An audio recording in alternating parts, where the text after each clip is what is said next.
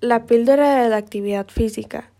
Em, la actividad física o tener una buena condición física tiene muchos beneficios aparte de los que se mencionaron anteriormente.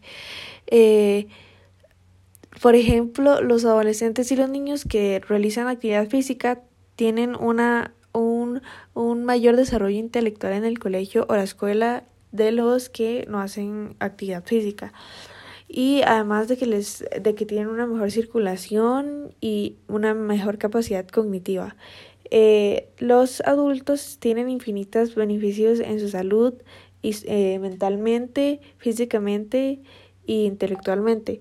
Eh, por ejemplo, los adultos que, que realizan una actividad física eh, tienen menos posibilidades a, a cometer una, un suicidio o a padecer alguna enfermedad psiquiátrica, aparte de que tienen menor, menores, menor factores de riesgo en su salud como la hipertensión o los diabetes.